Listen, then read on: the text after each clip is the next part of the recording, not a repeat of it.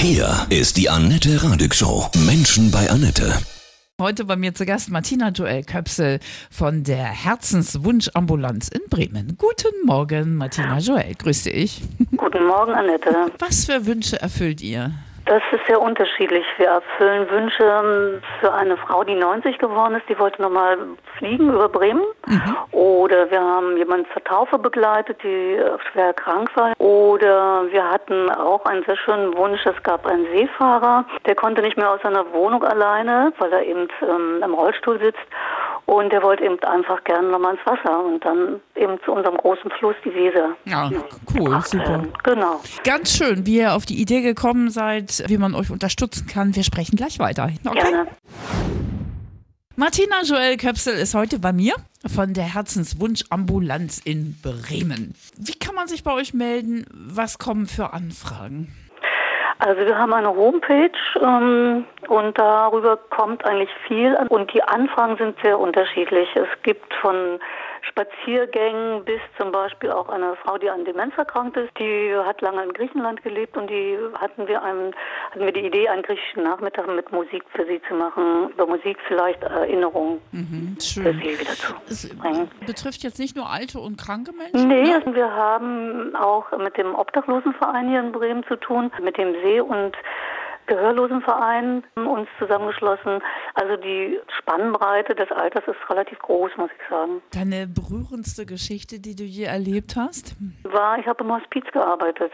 Und ähm, es kam ein Bewohner vom Hospiz auf mich zu und der war Gärtner. Und der wünschte sich unbedingt nochmal zur Blütezeit in den Rhododendronpark. Im Hospiz sind die Leute sehr gut eingebunden und versorgt, aber solche Herzenswünsche sind halt tatsächlich nicht an der Tagesordnung. Ja, und als ehrenamtliche Mitarbeiterin fragte ich dann die Leitung, könnte ich den Herrn zum Rhododendronpark fahren? Sie meinte, ja, machen Sie das. Und dann bin ich mit ihm dorthin gefahren und wir haben einen Nachmittag zusammen erlebt und er hat sich so gefreut, dass er mir die lateinischen Begriffe der Pflanzen noch alle wusste und mir die erzählen konnte und das war super für ihn. Dann sind wir wieder zurück und er war natürlich müde, aber es war ein unglaublich schönes Erlebnis für ihn. Also und das war der Punkt, wo ich dachte, das, glaube ich, muss ich öfters einfach machen für die Leute. Das ist dann, wichtig. Ne? Dann hast du den Verein gegründet, ja? Und dann habe ich aber 14 Jahre später erst ja. den Verein gegründet. Ne? Manche Dinge brauchen Zeit, ja? Manche Dinge brauchen Zeit. Ja, es ist berührend, wie so kleine Dinge dann am Schluss, Ende mhm. des Lebens so wichtig sein können, ne? mhm. wie die genau. Rhododendron-Geschichte, die Blüte. Wir sprechen gleich weiter, ja? Mhm.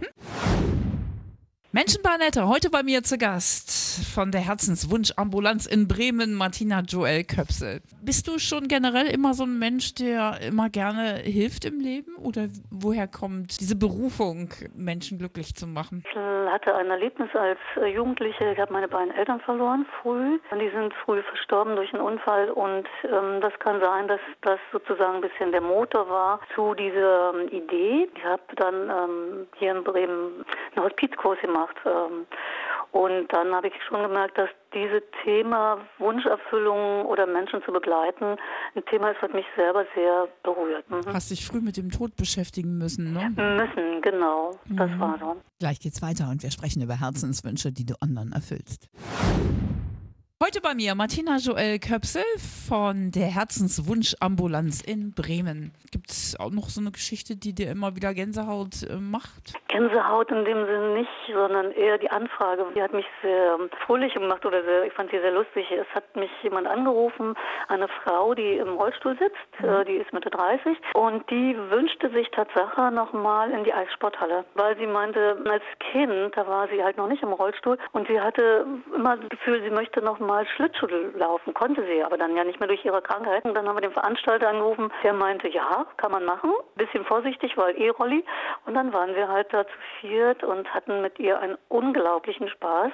Und sie ist uns immer davon gerannt, oder davon gefahren und wir mussten mit den Schlittschuhen hinterher. Das war ein, für sie auch ein großartiges Erlebnis. Ja, es sind so kleine Dinge, die das eigentlich ja ne, mhm. relativ schnell umsetzbar sind. Genau. Du hast eben schon erzählt, du hast ganz früh auch deine Eltern verloren. Ist für dich so Leben dadurch nochmal so viel kostbarer geworden? Es ist auf jeden Fall dadurch kostbarer geworden. Vor allen Dingen das, was wir so im Alltag so tun, womit beschäftigen wir uns und was, ähm, was ist wichtig, worin setzen wir unsere Prioritäten. Ne? Die materiellen Werte, die rücken so in den Hintergrund. Und Genau. Wenn Mhm. du jetzt so einen Herzenswunsch hättest und wüsstest, morgen wäre es vorbei, was würdest du jetzt noch schnell machen? Vielleicht auch nochmal so wie die ältere Dame ähm, Rundflug äh, mit einer kleinen Maschine über die Stadt. Auf jeden Fall von oben irgendwo runterschauen. Ich würde gerne noch mal so einmal mit dem Pferd übern, übers Feld jagen oder einmal segeln noch. Aber alles immer naturverbunden, ne? Das Genau, ist schön, genau. ja. Wie kann man euch unterstützen und andere Menschen glücklich machen, Herzenswünsche erfüllen? Das ist ähm, eine schöne Frage, weil ähm, äh, oft geht es darum, dass ähm, die Leute dann auch gerne spenden wollen. Das ist natürlich die eine Variante. Die andere, wir haben um den aktiven Kreis des Vereins haben wir einen Unterstützerkreis. Da sind Menschen drin, die wollen nicht aktiv in einem Verein tätig sein, aber die sind zum Beispiel Musiker oder dann ist ein Friseurin dabei, ein Koch ist dabei. Und wenn wir eine Wunschanfrage haben, wo zum Beispiel jemand sich nochmal das Lieblingsgericht wünscht, was er hatte, ähm, dann können wir den Koch anrufen und können sagen, hast du da Zeit? Dann kocht er für uns Tatsache auch ehrenamtlich das Gericht, für den der sich das gewünscht hat. Das kann man auf unserer Homepage gut sehen. Äh, dieser Unterstützerkreis ist uns auch eigentlich immer sehr wichtig, dass da Menschen nochmal mehr reinkommen, die verschiedenste Sachen anbieten können. Ist ja auch schöner als einfach Geld geben, ne? Genau, manchmal ist es einfach auch was ganz, Ja. ganz Schönes. Die sind dann selber dabei bei der Wunscherfüllung und das ist super. Deine Lebensanstellung, Joel?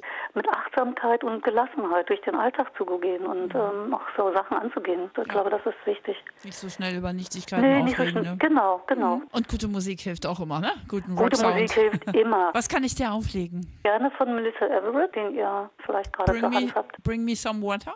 Yes? Gerne. Alles Gute. Weiterhin ganz viel Dankeschön. Erfolg, viele Unterstützer für eure Herzenswunsch-Ambulanz in Bremen. Ja, Ja, Martina. Joel.